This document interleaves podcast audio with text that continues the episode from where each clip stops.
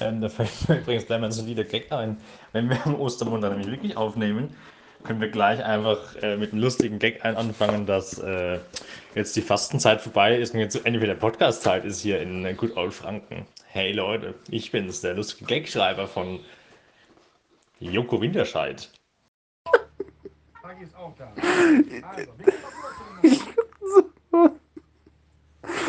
Also, Sorry, ich bin völlig durch.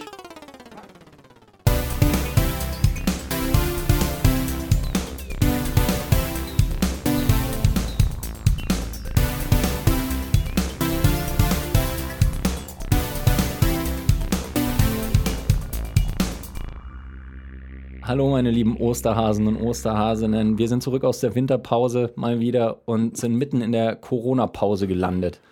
Und das Schlimme ist, ich weiß nicht, wie es euch beiden geht, ich habe das Gefühl, dass sich durch Corona mein Lifestyle tatsächlich nahezu gar nicht geändert hat. Hallo erstmal, Toni. Ich freue mich auch, dich zu sehen.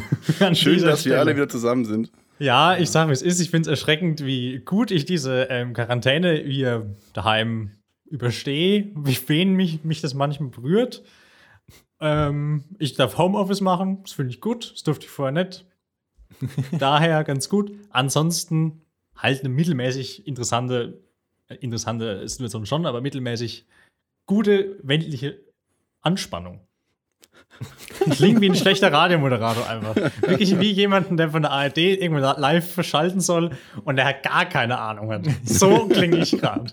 Cool. So, Karl-Heinz, kannst du mal bitte live gehen und uns was über Corona erzählen? Oh, ich hab da keine Ahnung. Ja, komm, Karl-Heinz, machst du einfach irgendwas, das geht schon. Dann steht er da, jo, ähm, ja. Corona, das ist, das ist ganz schön schlimm, habe ich gehört. Ne? Also ich kenne, ja, ich kenne Carola, die war mit mir in der Schule, die hat mir mal ein Bild gemalt, eine Kunst, und mehr kann ich nicht sagen, ganz ehrlich. ich hoffe, das macht sie immer noch, die Carola. Nee, ich habe das Gefühl, mein Alltag ist relativ wenig betroffen. Ich mache jetzt auch Homeoffice gerade, was äh, ich eigentlich auch öfter machen könnte, theoretisch, aber jetzt mache ich es natürlich essentiell viel und nur. Und ansonsten, ja, viel Zeit halt zu Hause, keine großen Menschenansammlungen, äh, Netflix und jetzt auch Disney Plus seit kurzer Zeit. Wenn ich aber eine Frage stellen darf, fast eine persönliche Frage, Toni, weil ich habe das Gefühl, seit dieser Quarantänezeit hat sich dann, ich antworte bei WhatsApp-Rhythmus auf einen Vier-Stunden-Rhythmus äh, gesprungen. Ich habe es mit irgendjemandem gehabt, ich glaube mit Luca, habe ich geschrieben, Hast du das von Doni gehört? Nee, nur ganz selten. Der schreibt immer nur alle vier Stunden zurück. Ist das nur was Subjektives, was ich wahrnehme, oder hast du dir da auch irgendwie was äh, überlegt? Das, es war kein aktiver Gedankengang. Ich habe mir tatsächlich nur heute das erste Mal gedacht, hm, in letzter Zeit antworte ich auf WhatsApp relativ wenig. naja, das ist mir nur aufgefallen. Also es ist kein aktiver Gedanke dahinter. Vielleicht ist es einfach so ein Vier-Stunden-Turnus nach zwei Filmen ungefähr, wo mir dann immer auffällt, oh Moment, es gibt noch eine Welt da draußen. Das könnte eventuell sein. Ach, Leute. Aber es ist nichts Bewusstes dahinter. Ja, gut, dann bin ich mittelmäßig beruhigt. Ich bin ja froh, dass ihr das so gut wegsteckt. Äh, ich war eineinhalb Wochen lang relativ gut isoliert und habe danach erst zurückblickend gemerkt, wie völlig wahnsinnig geworden bin, äh, als ich angefangen habe, äh, Hubert und Staller zu binge-watchen. das nennst du Wahnsinn? Das nenne ich den Dream. Ich, ich muss mich outen, ich habe keine Ahnung, was Hubert und Staller ist. Es klingt wie irgendeine, irgendwie Crime. Oh, ba bayerisches Krimi, es passiert jede Folge die gleiche. Einer stirbt, am Ende war es dann doch der Onkel. Also. Das ist, das, es wird so beschreiben. Es ist wirklich so geisteskrank. Es ist eine BR-Sendung, glaube ich, hm. ähm, wo es um zwei Polizisten in irgendeinem kleinen Kaff irgendwo bei Rosenheim geht, wo wirklich in jeder Folge mindestens eine Person stirbt. Und die müssen halt diesen Fall, das ist mit, mit Christian Tramitz und ein, oh, wie heißt der Staller? Ich weiß es nicht, wie der heißt. Irgendein von, ah. keine Ahnung. Jedenfalls, ich finde, ist das herrlich absurd, weil das, die ist einfach dumm. Die ist bewusst dumm gemacht, diese Sendung. Ja. Und ich finde es so herrlich absurd, dass, wie gesagt, in diesem zum Dorf in tausend Folgen jede Person einmal gestorben ist, die da lebt, aber niemand hinterfragt, warum stirbt eigentlich in jedem Tag irgendeine Person bei uns? Sondern einfach wegschwiegen. Das ist für mich der wahre Comedy-Aspekt dieser Sendung. Sehr gute Ganz Empfehlung. Ganz Rosenheim denkt sich wahrscheinlich auch so, ja, das Alltag hier, das ist absolut Crime-Hochburg hier. Fun Fact über Rosenheim: ähm, Es ist eine, ist eine Puff-Hochburg in dem Gebiet, weil früher war es nur erlaubt, ab einer gewissen ähm, Personenanzahl, die da wohnen, ein Bordell zu eröffnen. Und da Rosenheim, äh, dein Umkreis im Ohr Bayerns, glaube ich, die mit die größte Stadt ist, mussten die alle aus dem Landkreis da hinfahren, um mal schön für Geld zu bumsen. Und drum ist Fun das die Fact. Puff-Hochburg. Fun Fact: In der letzten Folge ging es um einen Puff in einer alten Scheune, einen Mord und Erpressung. Das ist mein Dreisatz einfach. Meine heilige Dreifaltigkeit. Ich war äh, zwei, zwei Freunde von mir, die äh, arbeiten so Film, Fernsehen ein bisschen und die waren auch bei einer, ich weiß nicht mehr genau, was es war, ob das Tatort war oder einfach ein Fernsehfilm. Und da ging es aber äh, auch um einen Fall im Bordell. Und die waren halt als Regieassistent bzw. Produktionsassistent mit dabei. Und die, haben gemeint, das war äh, so eine sehr abstruse Erfahrung, aber war auch, war auch rückblickend auf jeden Fall eine Geschichte, wenn sie dann nachts um 3 Uhr, weil klar, wann wird im Puff gedreht? Natürlich nachts. Und stehen sie nachts um 3 Uhr irgendwie da und dann äh, kommt die Anweisung von der Regie, Jo, Kamera ist jetzt fertig, äh, könnt ihr mal die Nutten reinholen? Und dann schreien sie draußen und so, alle Nutten her, alle Nutten her. Und dann sind da lauter so irgendwie frierende, halbnackte Frauen, die dann da jetzt wieder an den Drehorten müssen und die echt irgendwie die härteste Zeit von allen haben. Aber ja, muss, muss eine sehr schöne Situation gewesen sein für den Dreh. Naja, dafür sind sie jetzt berühmt, wenn sie ausgebeutet werden. Ja, ich weiß es nicht. Ich weiß nicht, was alles von denen zu sehen war im Fernsehen. Ich glaube, für den wenigsten die Gesichter. Würdet, Das haben sie auch, das haben sie auch erzählt, weil im Casting-Prozess macht es natürlich einen Unterschied, ob du nur im Hintergrund irgendwie zu sehen bist oder ob du eine Sprechrolle, äh, Sprechrolle hast. Das ist der Standard. Aber dann macht es auch nochmal einen Unterschied, wie viel du von deinem Körper zeigst und auch, äh, wenn du zum Beispiel eine Sexszene hast. Das sind alles nochmal Sachen, die dann halt drauf addiert werden. Und die, die, es gab eine, die scheinbar, glaube ich, auch bei einer, das weiß ich nicht mehr sicher, aber ich glaube, eine, die bei einer Sexszene auch dabei war und die hat dann nochmal einen Aufschlag von, weiß nicht, ein paar hundert Euro pro Drehtag bekommen oder was. Also, das wäre geil, wenn sie, wenn, wenn sie während dem äh, während der Gehaltsverhandlung, wie bei so einem, wie bei so einem Puff-Reihe, das besucht, auch so verhandelt, so, ja, ey, können wir, können wir, können wir einen Fuffi machen? Nein, wir machen keinen Fuffi, wir sollen die Scheiße. Und wirklich so eiskalt.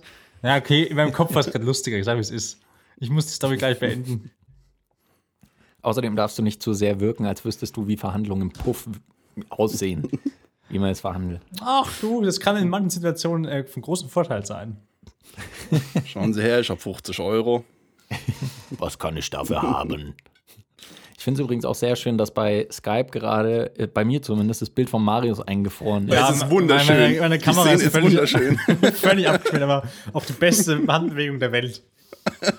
Das, das müsste eigentlich, äh, wir müssten einen Screenshot machen und das irgendwie zugänglich machen, weil das ist wirklich, das ist wie ein Promo-Foto für diesen Podcast. Ich mach gleich mal einen Screenshot. Ihr dürft euch was übers. Ich, ich stelle eine Frage, macht dabei einen Screenshot.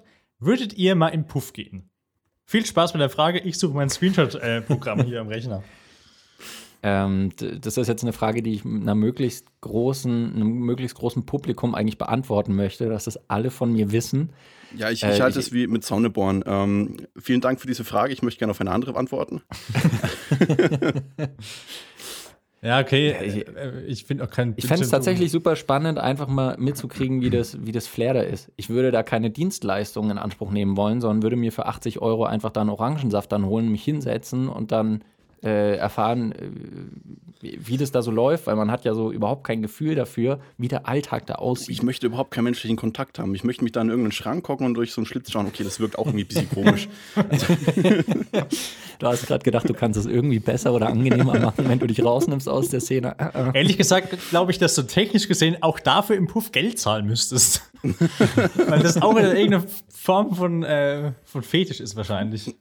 Die, Ich glaube, das ist was, das sieht man doch bei jeder RTL 2 äh, Doku oder Reportage über, über Swingerclubs, wo es dann immer den kleinen Nebenraum gibt mit dem Guckloch, wo man reinschauen kann. Das ist dann, das ist dann der Ort, wo man es kostenlos machen kann. Bitte. Aber da sieht man halt auch nur so 60 Jahre alte Swingerpaare. Die einzige Geschichte, die ich über so ein Erlebnis erzählen kann, ist natürlich nicht von mir, tatsächlich nicht von mir, weil das würde man sagen, wenn man, also ich, ich rede mich immer mehr in die Scheiße rein, aber es ist wirklich nicht von mir. Mir hat mein Kumpel erzählt, die waren mit anderen Kumpels auf der Reeperbahn und waren auch in irgendeinem Striplokal, was man halt so mitnimmt. Und die wollten auch nichts machen, bla bla bla. Und da ist jetzt natürlich die Masche, dass die ganzen ähm, Arbeiterinnen dort, die ja da irgendwelche Sachen andrehen wollen, wie, hey, ich bin's, gib mir doch mal einen Sekt aus. oder ein O-Saft oder ein Bier. Und dann kostet halt ein Bier einfach einen schmalen 7 Euro oder sowas. Und der dachte sich halt, jo, was soll das sein? 01 äh, Sekt O. Klar, kein Ding, kaufe ich zwei Stück für dich und mich. Nimmt das Ding, sagt, jo, 150 Euro. Dann, dann schreit er rum, was? Für die Kohle sauf ich beide. Und hat dann sofort beide angesetzt und sich in den Schlund gesteckt. ah, und dann Vollkommen haben sie wahrscheinlich. Hausverbot bekommen und sind zusammengeschlagen worden, aber. Aber das war auch ein Grund, warum. Ich war nämlich auch mal auf der Reeperbahn mit anderen Kumpels, wo wir auch in so einem Lokal waren, weil, wie gesagt, das nimmt man halt mal mit. Und das war sehr unangenehm, weil sich dann die eine mit so einem Cowboy-Hut neben mich gesetzt hat von uns vier und mich voll gelabert hat: Hey, gib mir doch ein Bier aus, es kostet ja nur 7 Euro. Da dachte ich mir, yo, no fucking way. Und dann haben wir uns irgendwie zu viert so gegenseitig hochgestachelt, dass wir die dann am Ende war das Lied so halb verarscht haben und wir wollten dann irgendwann in Sack äh, Salz bezahlen. Und dann hat es gesagt, ganz ehrlich, geht am besten, das macht ja gar keinen Sinn. Und das ist meine Erfahrung mit Striplokals, Leute. Bist ich du- bin bist du eine sicher, richtige das Partylegende. Ich Bist bin du wirklich mir sicher, dass das passiert ist und dass es nicht einfach wie ein abgefahrener Traum war von dir? Ich bin mir leider ziemlich sicher, dass es passiert ist. Danach sind wir Okay. durch die Herbertstraße gelaufen. Das ist ja diese Schaufenster, wo Frauen sind und darfst die besuchen, in welcher Form auch immer, gegen Geld. Und das wollten wir auch mitnehmen. Und da wir auch zum leicht alkoholisierten Zustand irgendwann waren, ist mir auch wirklich bis heute unangenehm, die Story.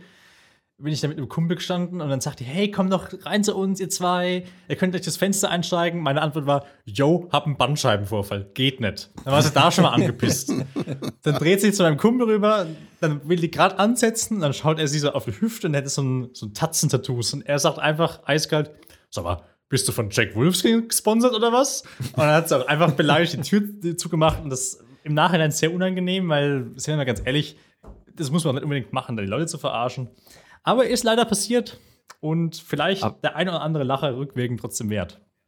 Ja, ich muss auch sagen, ich kann mir gut vorstellen, äh, dass, die, dass die Leute, ja, die da arbeiten, auch schon negativere Geschichten gehört haben. Ja, das ist ein Also Fakt. muss man das machen? Nee, aber ich glaube, bist du von Jack Wolfskin gesponsert, ist jetzt nicht der schlimmste Spruch, den du zu hören kriegen kannst.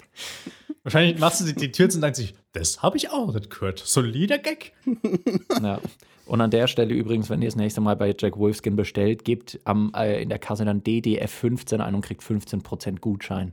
Ja. Oder 15% mehr auf die Rechnung, je nachdem, ob wir noch einen Werbedeal reinholen oder nicht. Ja, es ist, es ist noch am Laufen, aber äh, an der Stelle Jack Wolfskin, wenn ihr zuhört, ihr habt unsere E-Mail noch nicht gekriegt, wir haben sie noch nicht geschrieben, aber es wäre ein geiler Deal. Die drei Frankenzeichen at gmail.com. Haben wir, da, haben wir wirklich eine, haben wir eine E-Mail-Adresse? Äh, Ja, für die eine oder andere Sache im Internet braucht man eine E-Mail-Adresse, Daniel. Und, ich wir sind gleich beim Thema. Die Auflösung der äh, Kastenverlosungsaktion. Ach du liebe Zeit. ja, das Aufmerksame. Hörerinnen und Hörer werden wissen, was gemeint ist. Äh, Marius? Ich suche ein paar Antwort-E-Mails raus. Ihr könnt dann nochmal erzählen, um was es ging. Ich weiß es selber nicht mehr so ganz genau. Boah, wir hatten einen Kasten aus Österreich. Der sollte irgendwie rückgeführt werden. Und es gab noch eine Ente obendrauf. Ende der Geschichte. Die, aber die Das- das Rückmeldungen waren immens. finden. Also es sind ähm, täglich, äh, es sind sie in Sekundentakt reingeprasselt, wenn ich das richtig gehört habe, Marius. Stimmt? Ich erinnere mich an eine E-Mail und an einen, der auf Instagram geschrieben hat, er schreibt uns eine E-Mail, aber von dem habe ich nie was erreicht. Ich weiß, er zählt das als Bewerbung. War das auch der Ja, gleiche, kann man von dem wir schon eine sehr aggressive ähm, Nachricht auf Facebook bekommen haben, wann wir denn entweder was, endlich wieder was Oh, aufnehmen? nee, das war der nicht, aber du gibst mir eine fantastische Überleitung. Denn ich habe ein einziges Thema so halb vorbereitet, was ich aus einem anderen Podcast klauen möchte, weil nämlich die in, unser, in ihrem Podcast uns erwähnt haben, dass wir doch weitermachen sollen. Nämlich von meinem lieben Freund Stefan, äh, sein Podcast heißt Andreas und Umberto. Fragt mich nicht warum. Und dann, dann dürft ihr auch gerne mal reinhören. Das ist ein sehr lustiger Podcast. Und die haben in der Folge darüber geredet, was die perfekte Nudel ist. Jetzt nicht im sexuellen Sinne, wie man jetzt denken könnte, wenn man jetzt noch vom Prostituierten-Thema denkt, sondern wirklich die kulinarische Hartweizengrießnudel. Weil die zwei sich da regelmäßig auch privat seit zehn Jahren drüber streiten, was denn die perfekte Nudel ist. Und das ist so das einzige Thema, was die zwei nicht besprechen können, wenn sie in einem Raum sind. Und das Thema werfe ich jetzt euch an den Kopf. Ihr dürft ein bisschen unterhalten drüber reden. Und ich suche dann in der Zwischenzeit die Gewinner-E-Mail raus. Ja, müssen wir darüber überhaupt, überhaupt diskutieren? Das ist doch wirklich obvious, oder? ich sehe da eigentlich auch keine Diskussion, aber ich möchte meine Antwort nicht nennen, bis du gesagt hast, was die obvious Antwort ist. Okay, ich habe nämlich auch ein bisschen Angst. Ähm, weil ich bin Komm, ganz klar bei raus. der Spaghetti. Ähm, es ist ein.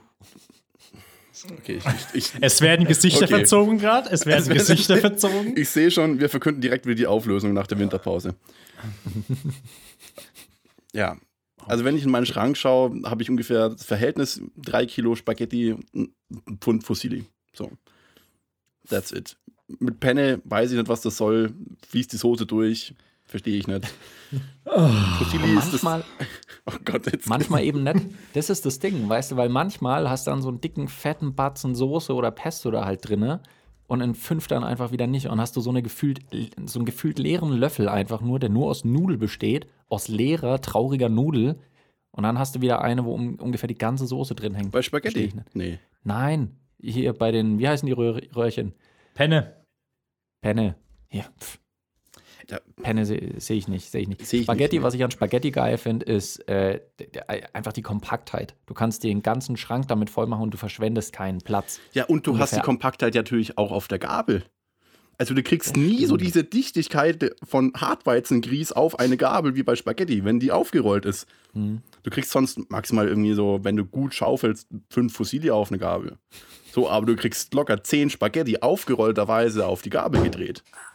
Ja. Inklusive äh, Pesto, Soße, sonst was.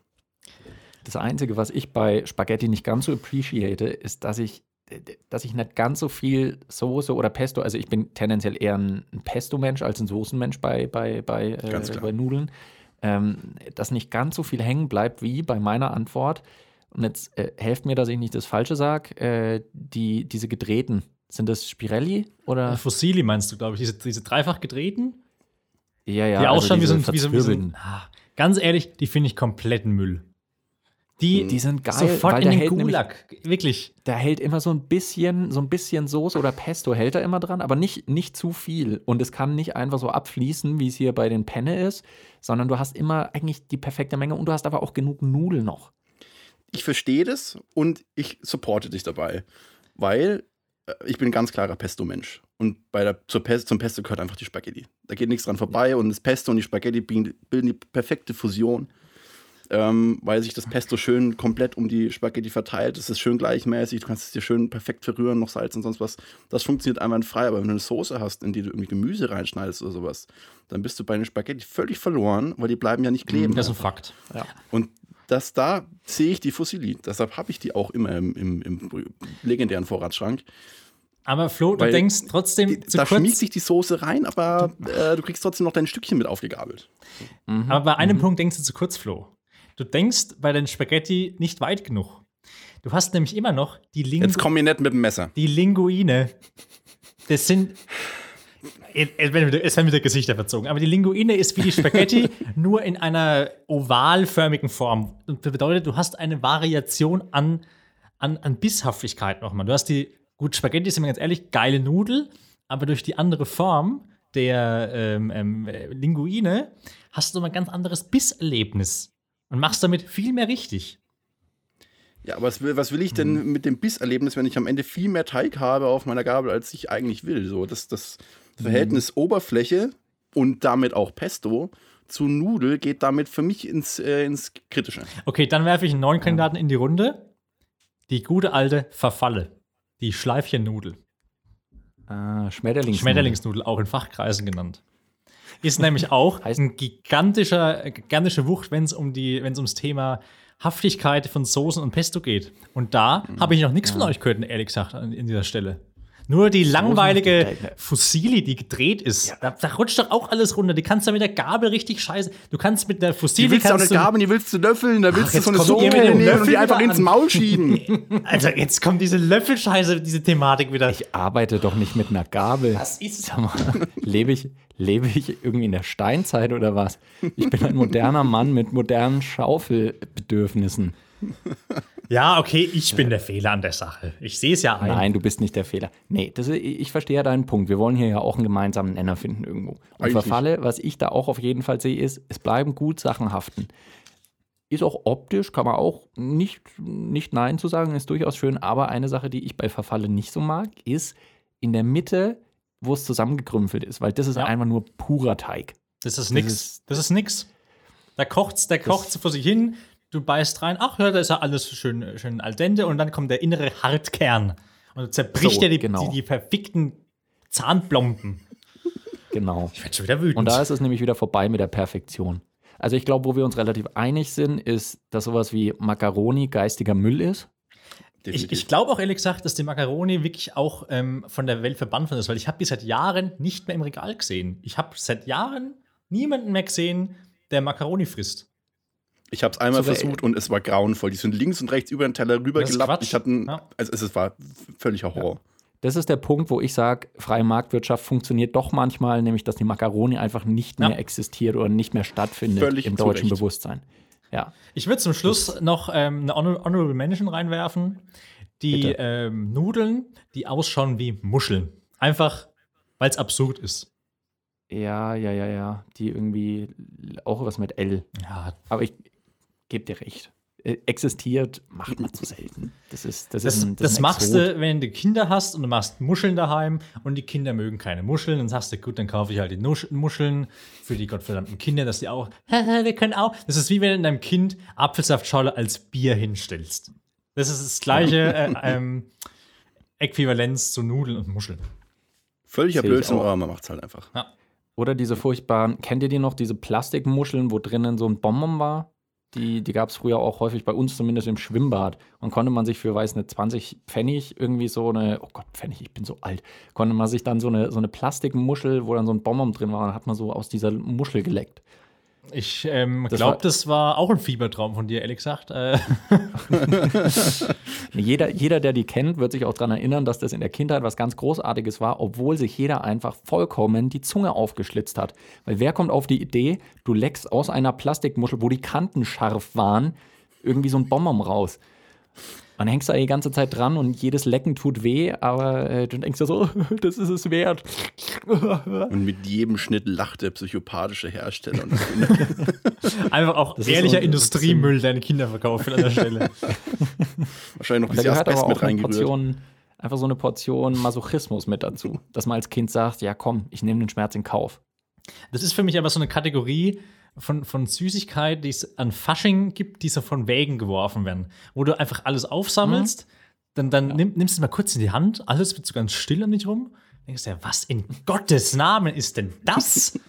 Das ist ein Burger als Fruchtgummi? Ich meine, ja, es schmeckt geil, aber wer kommt auf diese Idee und warum kann man das nur an Fasching von einem Wagen fangen? Und dann wird wieder alles laut und denkst du, ja, okay, scheiß drauf, ich hau mir jetzt den nächsten Lutscher. Und Was mich an Fasching mal geprägt hat, äh, das war in Würzburg damals, glaube ich. Da war dann der Faschingszug, ähm, der durch die Straßen ging. Eine befreundete Familie ist da irgendwie mitgelaufen. Ähm, und äh, die kamen dann zu uns und haben mir ganz viel in die Tüte, unter anderem auch Fanta, aber nicht normale Fanta, sondern irgendwie grüne Fanta, also in, in einer grünen Dose. Ich weiß nicht mehr, was der Geschmack war, ob das sowas wie Limette oder Limone oder irgendwas, was einfach grün war. Und das war die geilste, verfickte Fanta, die ich jemals getrunken habe. Ich habe die seitdem nicht mehr gefunden, weil ich glaube auch, die, gab es einfach nur an Fasching. Und ich vermisse den Tag, an dem ich das letzte Mal diese Fanta getrunken habe. Das war einfach eine Offenbarung. das ist bisher das einzig Gute, was ich über Fasching je gehört habe. Ja, was anderes Gutes wirst du über Fasching aus meinem Mund nicht hören. Hm. Fasching ist für mich Abfall. So. Völlig zu Recht. Ja. Ich finde, ja, was heißt Verband? Ich finde, Fasching ist. Ich mach. Fasching ist für Hm. mich ein Extremsport. Weißt du, das ist sowas wie, wenn, jemand zu mir sagt, er macht Fasching, dann ist das für mich dasselbe, wie wenn einer zu mir sagt, er, er voltigiert gerne. Es ist so, du, whatever floats your boat, go ahead, mach's, aber lass das aus meinem Gesicht weg. Aber es gibt ja auch zwei Faschingsebenen. Es gibt ja die, die ehrliche Dorfebene, nenn ich's mal, wo ist, yo, Mhm. Fasching, da hau ich mir jetzt wirklich fünf Tage am Stück Alkohol in den Kopf, bis ich irgendwo aufwach, dann laufe ich heim, nehme einen Tag Urlaub und am nächsten Tag wird wieder gearbeitet. Das ist Kategorie 1. Und Kategorie 2 Mhm. ist diese Faschingsvereine, die ich nicht verstehe. Wo sich wirklich Menschen, die auf diese Bühne stellen und das Tanzding abziehen, gut, das ist noch ganz äh, verständlich, aber sich wirklich treffen, um Gags, äh, um, um, nee, nicht mal Gags zu machen, sondern um jetzt gezielt eine lustige Zeit zu machen, nicht mehr zu erleben. Eigentlich Mhm. ist es wie eine Comedy-Tour. Aber im Endeffekt ist es irgendwas Merkwürdiges, was ich nicht verstehen kann. Weil die ganzen, Ja. viele Verantwortlichen habe ich in meinem Leben noch die lachen gesehen, außerhalb vom Fasching. Relativ wenige, auch im Fasching. Ich weiß nicht, me- mein Konzept ist es nicht. Wenn ich mir jetzt gerade sehr viele Feinde in Faschingsvereinen mache, so it is. Das kann gut sein. Also de- de- den Fall 1, den du beschrieben hast, den, das ist bei mir einfach ein Freitag, wo dann einfach durchgesoffen wird, bis wieder die Arbeit losgeht. Und der zweite Fall ist für mich auch immer noch so ein bisschen, ein bisschen obskur. Ich komme auch nicht so ganz dahinter, aber es gibt für mich einen absoluten Gipfel des Unverständnisses und das sind Büttenreden. Ja. De, weil das ist dann wirklich eine der schlimmsten Sachen, die ich finde, ist so dieses äh, äh, reim dich oder ich fress dich. Und das ist so, das, es tut mir im Herzen weh. Jedem, der Sprache ein bisschen mag, muss es doch im Herzen wehtun. Wir sind jetzt hier und feiern gern. Ja, wir sind hier nicht in Bern, wir sind hier gerade in äh, Frankenland. Drum nehmen wir das Bier jetzt in die Hand. Ey, Prost! So, und ich denke mir, ah, das reimt sich. halt die Fresse. So, wo ist der Gag? Nur weil sich's re- reimen ist für mich kein Gag. Das einzige Gute, was man an Fasching abgewinnen kann, ist immer noch der klassische Kinderfasching. Wo einfach äh, zwei, It's getting weird 20 again. äh, Jungs rumliegen, äh, rumliegen. Völlig besoffen. ähm, die Zwölfjährigen, alle am Boden. Ganz ehrlich, hier auf dem Land nichts Ungewöhnliches. Nee, aber dieser, dieser Geruch dieser Cowboy-Pistolen-Knaller, Ah, das, dem kann ich schon viel abgewinnen. aber sind es dann diese, diese Pistolen mit diesen Trommeln oder diese Bänder? Weil es gibt ja das Ganz klar die Trommel. ganz klar Trommeln. Für Wirklich, ganz klar. wer auf diese Bänder Safe. umsteigt, kann auch einfach gleich daheim bleiben. Das, das ist es nicht. Nee. Ich weiß auch noch, dass ich, ich hatte als Kind natürlich auch so einen Cowboy-Revolver mit so einer Trommel. Und ich, weiß, dass ich immer wieder als Kind, also als Kind war ich richtig dumm. Und bin ich halt jeden Tag ungefähr runter und habe irgendwie geschossen und geschaut, äh, sind immer noch die alten, die alte Munition drin, die verbrauchte. Weil es gab immer nur quasi an Fasching neue, die dann wirklich auch geknallt hat. Und da gab es dann halt vielleicht irgendwie eine kleine Packung und ansonsten wurden die alten aufgebraucht, die halt nicht mehr knallen und nicht mehr riechen. Und trotzdem bin ich als Kind immer runtergerannt und habe gedacht, äh, vielleicht ist jetzt wieder neu drin. Ach scheiße, nee, wieder nicht. Nur an Fasching dann wieder. Das war, das war für mich ein, ein Höhepunkt des Jahres, auch wenn ich kein Faschingsmensch bin, aber dass ich dann wieder, du sagst es, Flo, dieser Geruch, Ja, das ist schon. Ja, alternativ einfach ein paar D-Böller aufschlitzen und in die Kartuschen reindrücken, das geht schon auch. Ja, aber das ist so ein Oberfranken-Ding, Flo. Weil du jetzt an der Grenze bist, da, da können wir nicht mitreden. Ich bin zur Grenze zu Baden-Württemberg, da ist relativ wenig Illegales am Start. Also bei uns kann man sich eigentlich den kompletten Winter irgendwo ins, äh, ins Haus einschließen, weil von Fasching über Silvester Jagd. Also, also das Risiko wegen Sprengstoff zu sterben ist immens hoch in Oberfranken. Das finde ich ganz schön. Finde ich absolut in Ordnung. Gibt es eigentlich News aus Hof, Flo? Ich möchte hier den. Ich wollte gerade sagen, ich, ich wollte es im Moment sagen, wenn ich an Oberfranken denke, kommt bei mir schon sofort wieder so Hass hoch, auf, Hass hoch auf Hof. Ich weiß nicht, wo der herkommt, aber ich denke an Oberfranken ich, und denke an Hof und denke mir, leck mich am Arsch. Ich würde jetzt gerne eine Kategorie einführen, die müssen wir jetzt nicht füllen, aber die äh, äh, Hofer News, wenn du was aus Hof hörst, darfst du es uns gern immer erzählen in dieser Kategorie Hofer News. Außer es gibt gerade nichts, dann reden wir einfach weiter. Gibt es da irgendwas Corona-mäßiges? Da ist doch bestimmt auch der, der Punk los in dieser Geisteskrankenstadt. Die müssen doch wahrscheinlich auch einfach, keine Ahnung, Ampullen mit Corona rumlaufen und spritzen in Wasserspritzpistolen Also damit rum. Ich glaube, ich habe eine ganz andere Geschichte. Ich weiß nicht, ob ich das geträumt aber ich glaube, Boateng oder irgend sowas war das. Hat irgendwie seinen Sportwagen in den Hof versenkt und ist da irgendwie von. Aber könnte ich auch geträumt haben, könnte auch Fiebertraum gewesen sein. Also. Oh, das wäre ein guter Traum. Hof ist so ein bisschen wie das Bermuda-Dreieck an, an Glücklichkeit und aber auch an Gegenständen. Wenn man da einmal mit dem Auto durchfährt, so zack, Auto weg. Ja, das liegt an den Dementoren, die da um dieses Kaff da, um dieses Loch rumschweben. Das ist einfach eine Eiseskälte, wenn man da schon hinkommt. Das ist kein Wunder, dass man da depressiv wird. Das war doch auch die Kulisse, wo sie in Herr der Ringe Mordor gedreht haben, oder? Das war. Ja, ja, genau, Ah, okay. genau, genau. Also der. Kirchturm war dann auch das, wo dann Sauron da oben dann. Ah das, ja. äh, Gut, da mussten sie wenig äh, Effekte machen. Das ist. haben sie- Ja, das war eigentlich, eigentlich so easy pick. Das war eigentlich ideal. Hof ist auch der einzige Ort, äh, wo, keine Ahnung, die, die Hofer kriegen kein Corona, sondern Corona kriegt Hof. Oh, Leute, ganz ehrlich, So wie- Corona war scheiße, aber jetzt ist auch noch Hof mit drin im Boot. Und dann wirklich alle, ja, okay, freiwillig Quarantäne für acht Jahre, das ist besser als die Scheiße. weg so mit denen. Also. Ja. An der Stelle schöne Grüße an alle Hofer und Hoferinnen, gell? Ich kenne nicht einen Ja. aus Hof, außer einen, der da geboren worden ist. Aber das ist mal zum anderen Zeitpunkt. Das ist, ein, das ist ein Thema für eine andere Folge. So, ich könnte jetzt ähm, an der Stelle äh, unseren Gewinner präsentieren. Dann haben wir schon mal die nächsten 30 Sekunden überbrückt. Äh, wir haben exakt eine E-Mail-Einsendung bekommen. Ähm, entsprechend hat diese eine gewonnen und unser lustiger äh, leere Kasten Stiegel mit einer Plastikende geht an den lieben Fabio. Hier an der Stelle Applaus. Glückwunsch, Fabio. Ja, meldest dich Ja. halt, Adresse, dann kriegst du es zugeschickt. Äh, wird jetzt vielleicht ein bisschen dauern, aber ne? Viel, viel, viel Du kannst viel den Spaß Kasten damit. abgeben.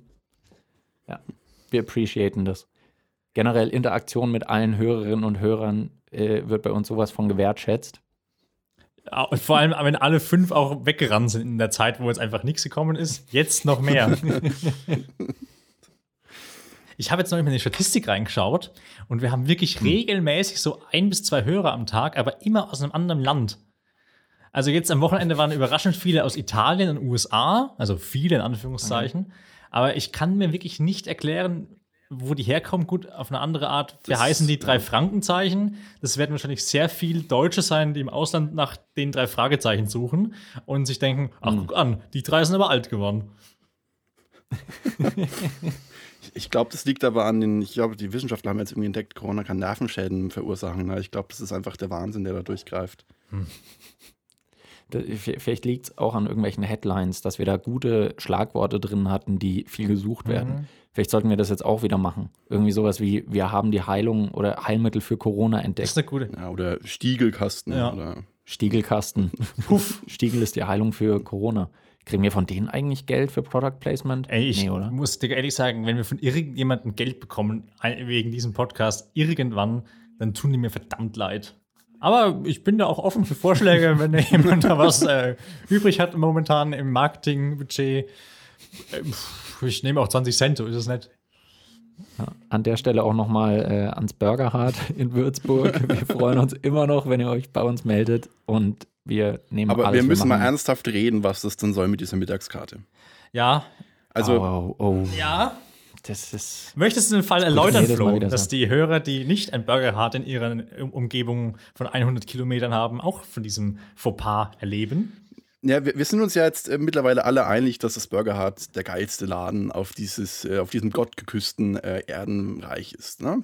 Da sind wir uns ja mittlerweile einig. In der Kategorie Burger auf jeden Fall. in der Kategorie Burger, völlig klar.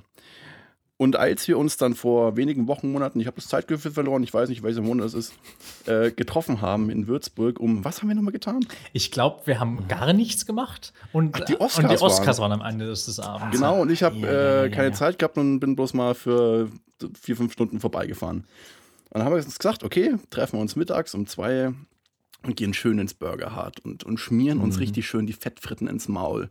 Und äh, wie heißen diese? Äh, Poutine.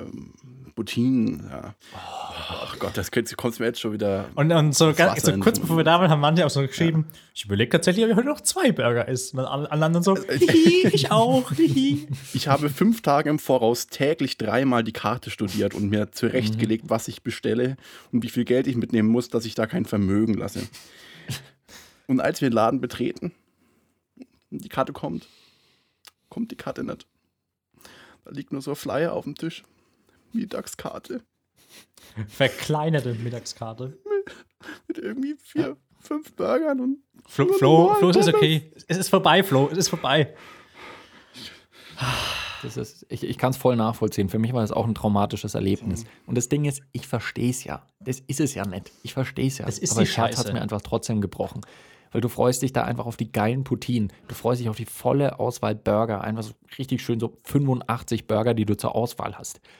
Und dann gibt es da halt dann irgendwie noch das wäre drei. mein Highlight im Februar gewesen. Ja. Januar. Ja. Wann auch immer es war. Es war so ein Mischmonat, glaube ich, irgend so ein Limbus-Monat, was dazwischen sich bewegt. ich weiß auch nicht, ja, aber das war wirklich. Ja, wie du sagst, es ist halt einfach, macht Sinn. Aber auf der anderen Seite, wer macht denn an einem Wochenende, wo jeder in ein Restaurant rennen will, ja, nee, wobei, ich ziehe alles zurück. Es Das Problem an der Geschichte ist ja nicht, dass man eine Mittagskarte hat, sondern dass man sich auf eine Abendkarte einstellt und mit den Erwartungen einer Mittagskarte, äh, mit einer Erwartung einer Abendkarte an die Mittagskarte herantritt.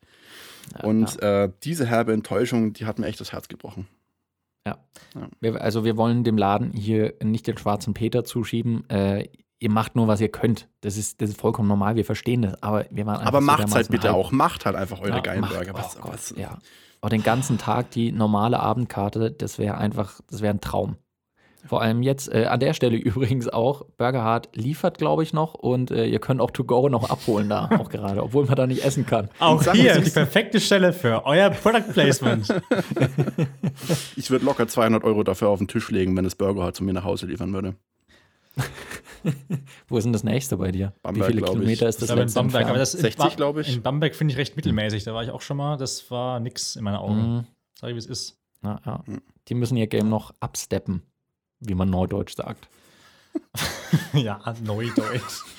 sehr gut. Rentner Doni. Oder wie sagt man in der Jugendsprache? Das ist hip und tight. On fleek. Wie wird es, wenn du wirklich ein Rentner bist, Doni? Äh, Sprichst du dann einfach in, in Latein oder was? Machst du so, so einen sprachlichen Rückwärtskurs von, von Jahr zu Jahr? Du, du erlebst es gerade. Ich werde mich einfach seit jetzt nicht mehr, nicht mehr verändern. Das ist schon mein Rentner-Dasein. Auch nicht schlecht. Krieg Ich, ich, ich trinke dann vielleicht ein bisschen mehr Cognac äh, und ich schreie ein bisschen mehr noch Kinder an. Oh, ich bin jeden Tag so versucht. Bei mir direkt vorm Fenster quasi ist ein Spielplatz. Und wenn da die Kinder spielen, Leute, ich bin immer so, mein Nervenstrang ist fünf Millimeter davor. Pass auf, was du jetzt sagst. Das kann wirklich gegen dich verwendet werden. Je nachdem, wie das Fenster abgeknüpft wird. auf. Und na, ihr Drecksplagen, seid schon mal ruhig. Ich will hier in Ruhe, weiß nicht, einen viel zu lauten Film schauen und ihr stört mich dabei. Ja, Zeitung lesen. Kindergeschrei ist das eine. Vögel sind das viel größere Problem hier. Also, Du willst mir doch jetzt nicht sagen, du findest Vögel schlimmer als Kinder. Also vom, ja, vom die, die Kinder, die hocken mir nicht direkt vorm Fenster und schreien rein, wenn ich schlafen will. Ich würde sagen, das Erlebnis ist rein subjektiv jetzt, Flo. Falls es sich tröstet, Flo, ich habe neulich einen Vogel einen Herzinfarkt verpasst, als ich in meiner Wohnung genießt habe und dieser Vogel wirklich vor Schreck seinen Ast auf dem Fenster hat fallen lassen und weggeflogen ist. Hey, ich hatte heute einen Moment, wo irgendwie so eine Horde Vögel über den, den Dachkebel, ich bin in der Dachbodenwohnung, äh, getrappelt ist. Ich, habe gar nicht gewusst, was das ist und schaut böse aus dem Fenster. Die schauen mich an und fliegen weg. Also, das ist. die verstehen mich schon. Die machen das bewusst. Hm. Ja, das, ich hatte in meiner, in meiner, damals in Erlangen, in meiner ersten Wohnung, äh, da hatte ich so ein äh, Schlafzimmerfenster, ging zum Hinterhof raus. Schöne fränkische kleine Hinterhöfe. Ne? Da habe ich gedacht, ich habe da meine Ruhe. Ich habe von der Straße auch nichts mitgekriegt. Die Leute, die auf dem Berg waren, die sind direkt dran vorbeigelaufen, auch wenn sie irgendwie mitten in der Nacht und voll besoffen und so, habe ich nichts mitgekriegt. Aber bei uns im Hof gab es Tauben. Und direkt vor meinem Fenster war so, ein kleine, war so eine Jalousie und da war halt ein Kasten oberhalb von meinem Fenster und auf diesem Kasten haben diese Tauben sich dann immer hingesetzt und haben das Gurren angefangen. Und dann ist es, weiß nicht, Sonntagmorgen um fünf oder so. Ich habe am letzten Abend getrunken und gefeiert.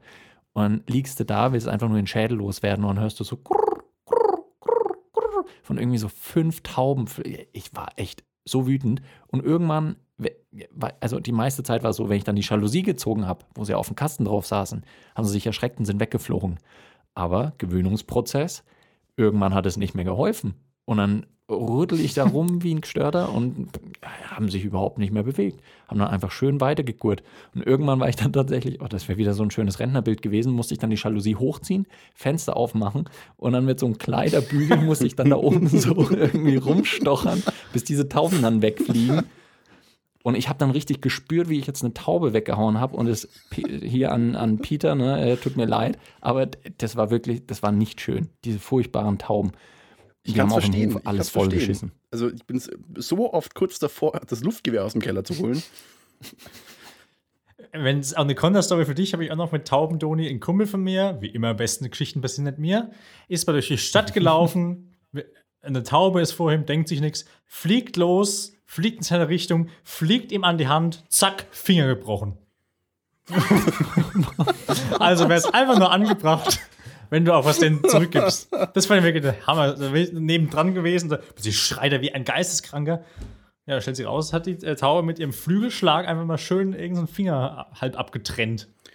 Leute, ich bin, ja, ich weiß, ist jetzt ein schwieriges Thema, ne? aber Konzentrationslage. Ne? Ist jetzt, äh, für Menschen sind wir ja durch, ne? da sind wir uns ja einig, dass es jetzt nicht so für die, die beste Idee war. Ja, Aber für manche einig. Tiere, ganz im Ernst, die haben es verdient zu leiden. Ja, re, äh, re, ich kann mich davon distanzieren. Du kannst reden, was du willst. Kein Problem. Die, die Tauben gehen dann ins Gurlak. oh Gott, es tut mir leid. Wow. Ich habe hier täglich mindestens zwei oder drei, an einem Tag sogar sieben von diesen Stinkekäfern, von diesen Baumkäfern, diese grünen Ja, äh, Panzerteilen, die hier einfach auftauchen. Und die kannst nicht mal äh, entfernen lebendig. Du ka- du kannst sie noch weniger äh, tot entfernen, weil dann ist völlig Out Outbreak, weil sobald die sich erschrecken und du in ihre Nähe kommst, dann, dann sprühen die ihren, ihr Sekret umeinander Ja, und die ja, ganze ja. Wohnung stinkt wie die Seuche. Und ich schmeiß die schon immer ganz brav raus und tu denen nix und gut, jede Zähne spüle ich im Klo runter, weil ich so einen Hass habe, aber weil ich auch das Gefühl habe, das sind immer die gleichen, die immer wieder kommen. Ne? ja das glaube ich Die, auch. haben mittlerweile, die haben mittlerweile solche Unterschenkel, ne? die, nur weil sie hier sich immer durchkämpfen müssen irgendwo. Das ist Das ist bewusste Provokation. Vendetta. Apropos Tiere im, im Haus oder in der Wohnung und auch noch Vögel mit reingenommen. Ich weiß nicht, wie es euch, euch da geht, aber früher, als ich ein Kind war, hatte ich das Gefühl, dass es zum Leben einfach dazugehört, dass ab und zu mal so ein Vogel im Haus war oder in der Wohnung, Was? der irgendwie durchs Fenster reingeflogen ist oder so. Ja, ich habe das auch, seitdem ich ein Kind bin, nicht mehr erlebt. Aber wir hatten, ich habe ich hab das Gefühl, das war dann so alle, alle drei, vier Wochen mal, dass dann plötzlich einfach so ein Spatz plötzlich bei uns im Wohnzimmer saß oder so. Dass sie einfach da waren. Und das ist mittlerweile nicht mehr Teil meiner Lebensrealität. Ich glaube, seitdem du einen Psychiater dann äh, regelmäßig besuchst, ist es dann auch weniger geworden, oder? Das wurde dann irgendwie weniger. Ich weiß nicht, ob das in einer direkten Korrelation liegt. Oder, aber irgendwie war das, war, war das ganz merkwürdig. Ich wüsste auch nicht, was ich da machen soll, weil wenn ich hier im Homeoffice bin, habe ich wirklich acht Stunden am Tag jedes Fenster offen. Schön Blick aufs äh, Biokulturfeld und denke mir auch, ganz ehrlich, wenn da jetzt ein Vogel reinfliegt, ich habe keine Ahnung, was ich mache, aber ich glaube, ich renne einfach raus, mach Pause und warte, bis der alles zerstört hat und wieder rausfliegt. Tischtennisschläger und schön die Rückhand üben. Ich habe mal wirklich zwei Zack. Stunden lang wurde ich dafür bezahlt, weil ein Vogel in unsere Firma geflogen ist. Und du kriegst die Viecher nicht aus. Die sind blöder als eine, als eine scheiß Fliege, die finden den Ausgang nicht. Und währenddessen scheißen sie noch die ganze Bude voll. Und überall hast du dann diese, Ja. diese, diese Bären-Scheißhaufen auf dem Flur, die du dann wieder wegschaben kannst mit so einer Spachtel. Also, und die checken ja auch nichts. Eine Fliege oder eine Wespe, die kann man ja so leiten mit so ein wenig Papier oder sowas. So wegen esoterischen Bewegungen. Hindernis. Na, und dann machst du deinen dein, dein, dein Kommunikationstanz und dann finden die schon einen Weg raus. Ne? Aber diese Vögel, habe ich das Gefühl, die sind teilweise dümmer. Die machen ja ein Nest Die einfach machen, rein. aber, die machen richtig viel Dreck, ja. Das ist ein Kumpel von mir, der hat damals äh, in Biologie seine Facharbeit geschrieben. Und das Thema seiner Facharbeit war äh, die Prägung von Enten auf, au- auf die Mutter. Also, weil das ist ja einerseits erkennen, visuell und aber auch akustisch irgendwelche Signale und so. Und er hat dann erst drei äh, äh, Enteneier schlüpfen lassen. Er war dann quasi die Mutter von den Enten und hat die dann großgezogen. Und die sind ihm auch immer hinterhergelaufen und dann hat er halt so äh, Lockrufe irgendwie gemacht, so hey, hey, hey, damit die wussten, wo, sie, wo er ist und dass sie dann hinterhergelaufen sind. Die waren richtig, richtig süß. Später hat er dann nochmal irgendwie sechs ausgebrütet. Das waren dann äh, insgesamt neun Stück. Und ähm, mit denen sind wir dann ab und zu auch irgendwie im Fluss schwimmen gegangen. Es ist halt Main, Schwimmbad, ins Kino. Es Freundeskreis. war richtig toll mit denen. Nee, es war, äh, also es war super lustig und war auch eine, wie ihr euch vielleicht denken könnt, etwas merkwürdige Situation, wenn man irgendwie Auto hinten den Kofferraum ausmacht und dann hüpfen da neun Enten raus und folgen einem so. Da kommt man sich schon vor wie in so einem Lass mich raten, Disney-Film. seitdem du deinen Psychiater siehst, ist das dann auch irgendwie. Das ist zur gleichen Zeit irgendwie verschwunden wieder. Ich ist habe so- seit ich beim Psychiater Aber keine was- Enten und keine Vögel mehr gesehen.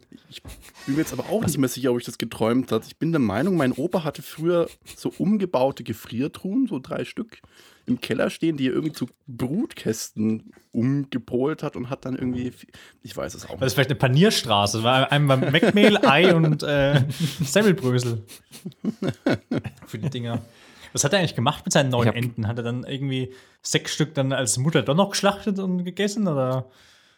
Nee, ähm, äh, nach der Facharbeit und er hat sie erst noch kurz behalten. Die waren dann irgendwie im, im Schuppen neben dem Haus, waren sie längere Zeit, aber die werden ja auch größer und brauchen mehr Platz und so weiter. Deswegen hat er die dann irgendwann wieder zurückgegeben an den Bauernhof, wo er die Eier auch her hatte. Ähm, da leben die bis heute glücklich und Es zufrieden. wäre ganz geil, wenn er dann durch dieses Experience sich dann einfach auch ganz ehrlich, Leute, ich fühle mich, ich mich eher wie eine Ente. Und, und, und fängt dann an, mit seinen Entenkindern ein Entenleben auf diesem Hof zu führen. Und ist bis heute noch da und, und, und trötet vor sich hin. Es war aber, war ohne Scheiß, war richtig cool. Das Einzige, was halt extrem nervig war, die haben natürlich die ganze Bude vollgeschissen und es hat gestunken ohne Ende. Das war echt, das war ätzend. Aber ansonsten, coole Erfahrung. Vor allem, Alter, ohne Scheiß, Entenküken. So süß. Eigentlich habe ich gar kein So Bild. süß. Gar kein Bild. Ist das anders als, anders als ein. Küken? Oder? Ähm, die sind halt, ja, die sind halt einfach super, super flauschig. Und Ah, ja, machen die ja, ganze ja, Zeit ja. so tweet, tweet. Doch, jetzt sehe ich's. Richtig, richtig süße Tiere. Könnte ein weiteres Erlebnis sein aus meinem Fiebertraum, aber ich glaube, mein Opa hatte dann auch so kleine Lämmchen, die von der Mutter verstoßen waren, die er dann an der Flasche da großgezogen hat. Ja, und, und Nandus, vielleicht war es doch ein Traum. Also, Was? Einfach du und dein Bruder? Ich erinnere mich noch an Straußen. irgendwie ist es so aus Ich-Perspektive, ich weiß auch nicht. Naja, Das finde ich generell auch ein großes Phänomen, dass man sich an Dinge aus seiner Kindheit erinnert, wo man dann irgendwann nicht mehr weiß, ob es Realität ist oder nicht. Ja, seitdem der Psychiater kann man es besser einordnen, ist schon klar. Aber ich habe das auch, ich habe mit meiner Schwester irgendwann mal drüber gesprochen, über irgendwelche Erlebnisse aus der Kindheit. So, weiß nicht, äh, wo die Mutter mit uns irgendwie da und da im Urlaub war. Und wir hatten teilweise eine vollkommen andere, andere Erinnerung daran, wie das passiert ist. Und auch, äh, weiß nicht, andere Örtlichkeiten irgendwie so, ja, weißt du noch, wo wir da dann irgendwie, weiß nicht, Fußball gespielt haben oder so, hä, das war vollkommen woanders. Also, dass man da, dass man sich an die Sachen, die man als Kind erlebt, eigentlich überhaupt nicht mehr akkurat erinnern kann. das ist so mit den ganzen Italienurlauben bei mir. Sind völlig absurde Bilder von irgendwelchen Kinderdiskos, die völlig romantisiert Oh ja, irgendwie in der Ja. abgespeichert sind. Äh, aber in der Wahrheit war es einfach nur jeden Abend ein völliges Geballer auf dem ganzen Campingplatz. Keiner konnte schlafen bis 11. Und es war einfach als ein, ein, ein, ein verrückter Haufen, wo drei Animateure vor ein paar Kindern standen, die in Erinnerung sehr akkurat wie eine Tanzgruppe getanzt haben, in echt vielleicht eher ein bisschen chaotisch irgendwas dahingestolpert Eig- haben. Die eigentlich Hälfte ein Techno-Rave. täglich drei gebrochene äh, Nasen. Ja, eigentlich ein Techno-Rave. Ja. Ich wäre ein Thunderdome als Kind gewesen. Und ich erinnere mich auch an so ein komisches Fest in Italien, ich glaube irgendwie Nationalfeiertag, wo sie am, äh, habe ich das vielleicht schon mal erzählt, wo sie am Campingplatz dann kostenlosen Wein ausschenken. Und An Kinder. auch an Kinder. Das einfach an alle. Da steht einfach darum, der billigste Fusel und der komplette Campingplatz ist hacke besoffen. und am Abend gibt es ein Feuerwerk, alle liegen besoffen am Strand, das ist wunderschön. Das klingt wirklich wie ein Nationalfeiertag. Das, nee, das ist ja nicht. Ich dachte, ich habe was Ähnliches erlebt, aber das war einfach nur ein Feuer, was sie gemacht haben. Das ist einfach der Nachbarwohnwagen, der gebrannt hat. Das erinnert mich auch ein bisschen eigentlich an unsere Zeit in Belgien, Flo. Ach, an der Stelle mache ich mal mein letztes belgisches Bier auf, was ich hier noch habe, was ihr nicht sehen könnt, wenn mein Webcam aus ist. Aber ich habe noch ein Delirium hier, was ich mir extra für die nächste Folge, die jemals aufgezeichnet wird, seit einem Dreivierteljahr im Kühlschrank aufbewahre. Und dieses Audio-Erlebnis hast noch ein belgisches Bier. ist hier. Jetzt muss ich mir ja fast äh, äh, ähm, Gedächtnis-Samurai-Soßenlöffel ins Maul schmieren. Ohne Scheiß, Leute. Also, wenn ihr jemals in Belgien seid, deckt euch bitte mit Pommessoße richtig dick ein und natürlich mit belgischem Bier. Das sind die zwei Sachen, die ich auch heftig vermisse. Wir haben auch neulich mal ähm, ja, ein bisschen uns drüber unterhalten, dass bei uns allen jetzt so ziemlich die Pommessoße ausgegangen ist.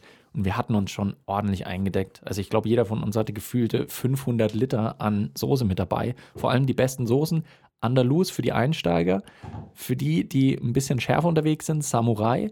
Und für die Leute, die es ein bisschen herzhaft und deutsch und what the fuck mögen, Pfeffersoße. Und so eine geile, heiße, wie so eine Bratensoße mit Pfefferstücken drin, die man auch einfach, wie Ja. sie ist, ins Maul kippen kann.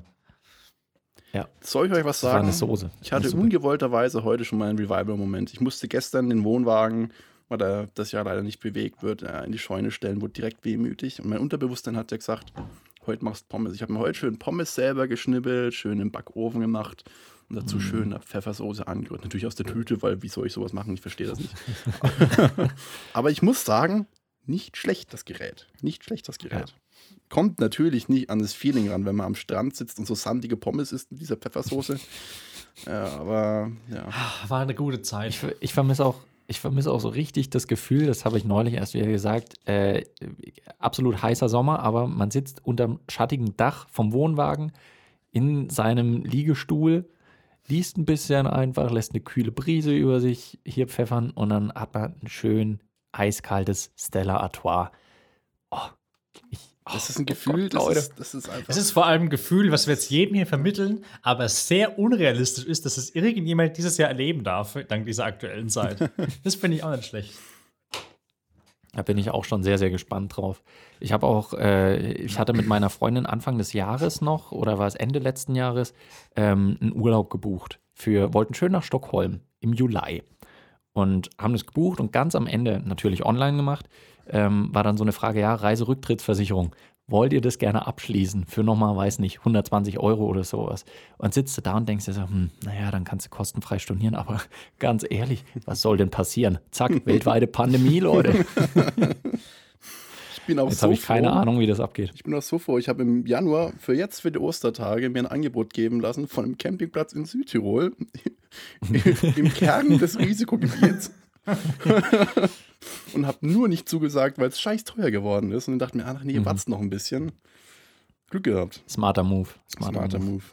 Ja, äh, Marius, ich erinnere mich, du hast ähm, als Einsteig, äh, als, äh, als Einstieg in die Wohnwagen-Folgen, die etlichen, gesagt, du willst primär austesten, ob der Lifestyle was für dich ist. Äh, ach, der, der, der Wohnwagen-Lifestyle meinst du? Ja. Ja, das stimmt tatsächlich. Ähm, ich muss ehrlich sagen, es war teilweise sehr ungewohnt. Ich äh, erinnere mich gerne an die ersten Tage, wo ich massiv schlecht gelaunt war. Ähm, weil ich, aber das liegt auch einfach an mir, weil ich einfach sehr schlecht mit Erwartungen äh, meinen eigenen umgehen kann und ein bisschen kompromissunfähig bin. Und einfach mit diesem, ach, wir machen heute einen Tag mal gar nichts, manchmal eher so mittelfiel anfangen kann. Hat sich aber dann in meinen Augen auch äh, wesentlich gebessert, als ich das vor allem auch angesprochen habe, ähm, dass das ein Problem für mich war. Und ihr dürft mich gerne unterbrechen, falls ich lüge, aber ich glaube, das war tatsächlich der Fall. ähm, nee, also ähm, ist eine ungewohnte Sache, ehrlich gesagt, gewesen, weil man halt doch viel einfach im Auto trotzdem sitzt und rausschaut und sich acht Stunden lang beschäftigen muss, während du fährst. Und äh, auch halt dann, man muss sich wirklich, wie gesagt, daran gewöhnen, dass du halt einfach mal rumsitzt, aber es hat auch irgendwann was Schönes, finde ich. Ähm, ist auf jeden Fall eine Experience wert. Die ich, ich glaube tatsächlich, direkt danach hätte ich gesagt, muss ich mir überlegen, ob ich es nochmal mache. Aber jetzt aktuell ein bisschen verklärter würde ich schon sagen, ja doch, äh, jetzt wäre ich wieder dabei, das Ganze durchzuziehen. Ich glaube, es wäre für dich besser, wenn man nicht die Option macht, will. Das ist für mich eigentlich auch fast ein Experiment gewesen. Das habe ich jetzt ähm, auch erst das zweite Mal so richtig gemacht, dass man sagt, okay, man macht so eine richtige Rundtour mit dem Wohnwagen. Wohnwagen ist ja eher Mhm. tendenziell so ein Ding, das stellst du dir drei Wochen auf irgendeinen Campingplatz und dann machst du da Ausflüge in der Umgebung, hängst am Strand rum, machst irgendwas da, wo du halt gerade bist und ziehst quasi in, in mobiles in dein eigenes Haus, in dein Schneckenhaus als Hotel irgendwo hin. Ähm, aber dieses Konzept, ähm, ich fahre jeden Tag oder jeden zweiten Tag nochmal woanders hin, das bringt für mich auch ein ungewohntes Stresslevel, weil man immer so das Gefühl hat, so jetzt muss man Ja. weiter und jetzt muss man es schaffen und dann hockt man wieder Stunden im Auto, muss alles aufbauen, abbauen. Mhm. Das hat auch relativ gut bei uns dann geklappt, weil wir nach zwei, drei Tagen das dann alles äh, uns eingegroovt hatten und wussten Markise aufbauen, abbauen, stützen und dann, dann funktioniert das auch viel besser, aber es ist schon, es ist schon anstrengender. Ich glaube, es ist Ja, einfacher, wenn man sagt, man sucht sich eine Location und, Und fährt, fährt macht dahin dann, und schlägt ja. halt ein Lager auf so. Ja. Ja. Wollte gerade sagen, das ist, denke ich, auch der Plan für unsere nächste Tour, wenn Ja. wir dann mal wieder können, äh, aufgrund von manchen Problematiken, die jetzt vielleicht teilweise auch weltweit stattfinden. Wir stellen den Wohnwagen Äh, einfach dann nicht direkt vor. Rosis Pommesbude da in Belgien und lassen uns einfach immer direkt beliefern. Einfach. Genau. Aber dann, dann machen wir es, dann äh, suchen wir uns ein Ziel aus. Und man kann ja auch, wenn man an einem Ort ist, kann man ja auch wunderbar Ausflüge machen woanders hin. Ist ja überhaupt kein Problem. Aber es war ein Experiment. Ich fand es auch cool. Das war natürlich an Streckenweise, wenn man halt einfach viel umziehen muss, äh, kann es auch schon mal nervig sein. Aber insgesamt fand ich es trotzdem cool. Wäre aber auch dafür, stationär das nächste Mal einfach Und vor ein- allem an so tolle Ort. Momente, die stellt man sich immer so, so, äh, so rom romantisiert vor. So, wir fahren jetzt einfach mal ins Blaue, schauen, wo wir hinkommen und gehen dann auf Mhm. irgendeinen Campingplatz. In der Realität schaust du auf Google zwei Stunden, bevor, du, bevor die Nacht reinbricht Wo und, versuchst bei irgendwelchen Campingplätzen anzurufen, die entweder voll sind, wo keiner mehr rangeht. Keiner Deutsch oder Oder- irgendeine Sprache spricht, die man beherrscht. Also es ist wirklich doch durchaus relativ stressig. Ich glaube, das hat tatsächlich. Außer Hey, äh, ihr habt einen Achterplatz und eine Caravan. äh, äh, yes, äh, can, we, can we sleep äh, at, your, at your camping site? Und- Ho hat sogar Achter gehabt. Äh, ja, äh, drei. Ich glaube tatsächlich, dass das. Aber auch immer der, der Gedanke, dass, du's, äh, dass du weißt, wenn jetzt dich irgendwo, du könntest dich theoretisch irgendwo auf den Parkplatz stellen, aber du könntest auch mitten in der Nacht aufwachen, weil irgendwelche Cops dir mit dem Schlagstock die, das Fenster einprügeln, weil es einfach illegal ist, was du machst. Weil dafür sind Polizisten bekannt, dass sie Leute aus Wohnwägen erstmal rausprügeln und ihnen alle Knochen und brechen. dann fragen. Ja. Du, äh, das ist wahrscheinlich der Grund, warum ich so wenig weiß von meinen Kindheitscamping-Erfahrungen.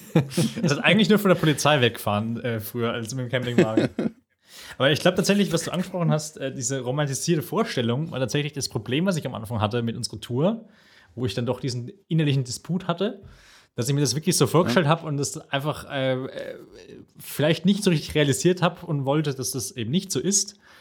Äh, und was vielleicht auch mit der Grund war, warum wir die groß angekündigte ähm, Podcast-Aufzeichnungen, die wir hier raushauen wollen, äh, und wo wir eine ganze halbe Folge geschafft haben, äh, wahrscheinlich nicht durchgezogen haben. Weil das halt, wie du sagst, äh, auch über, tatsächlich überraschend anstrengend war. Und man halt dann trotzdem auch, wenn wir aufeinander rumsitzen und lustige Gags zusammen machen, eher dann mäßig Lust hat, am Tag nochmal sich eine Stunde plus Vorbereitungszeit äh, hinzusetzen und die ganzen Podcast-Dinge reinzuhauen. Weil du dann denkst, ach, jetzt haben wir heute zwar nichts gemacht, aber ich bin trotzdem irgendwie K.O., lass mal es wieder ausklingen, weil im Endeffekt war es ja trotzdem ein Urlaub für uns, bei dem wir einen Podcast machen wollen. Und das letzte hat nicht geklappt. ja. Das ist schwierig, wenn man so einen weiteren Tagesordnungspunkt hat, der so fix im Kalender steht. Das ist immer gleich negativ besetzt, so vom, Ja. vom Gefühl her. Ja. Ja, vor allem, wenn man es dann nicht schafft, dann ist es im Nachhinein Dann ist es noch nochmal schlimmer. Und frustrierend. alle Hörer Das verliert. ist jetzt natürlich, alle Hörer verliert. das ist jetzt für uns natürlich wesentlich angenehmer, weil jeder von uns jetzt eigentlich schon eingestellt ist auf äh, Skype-Calls, Videokonferenzen und sonstige Szenarien. Deswegen könnt ihr jetzt auch mit absoluter Regelmäßigkeit wieder mit uns rechnen im alten Turnus, also von vor der Winterpause halt. Ihr wisst Bescheid. Also so alle Aber- drei Wochen bis sechs Monate. Wir Das ist bleiben real, minus. Leute. Das ist einfach der Franken-Lifestyle. Das machen wir einfach so weiter. Aber äh, ich fand es auf jeden Fall sehr schön, dass wir so wieder aus der Winterpause rausgegangen sind. Äh, mir war es ein freudiges Frühstück an Herzlichkeiten, die wir hier ausgetauscht haben. Äh, und ich freue mich tatsächlich auch schon wieder auf die nächste Folge, ihr zwei. Ja, und ich möchte auch nochmal mitgeben, äh, diese Folge war kein Aufruf auf Vögel zu schießen, noch irgendwelche Mahnen zu zerquetschen. Wir sind an sich tierlieb, nur nicht allen Tieren gegenüber. Man darf über alles Genau, das Witze war ein machen. Aufruf an die Man darf Vögel. über alles Witze machen, solange man nicht jeden Witz durchzieht, in meinen Augen. So. Das, das ist doch ein schönes Schlusswort. Da Ich glaube, ehrlich gesagt, es ist auf den dritten Gedanken auch einfach falsch, was ich gesagt habe. Aber Das, ich möchte es trotzdem festhalten als äh, Weiß, wie haben wir es genannt? Die Frankenweisheit, die Ansprache des Königs zum Abschluss der Folge. ich habe keine Ahnung. Irgend sowas war es. Ich trinke mein Bier jetzt. royale Ich Weisheit. sag schon mal Tschüss und dann freue mich auf die. Abmoderation. Tschüss.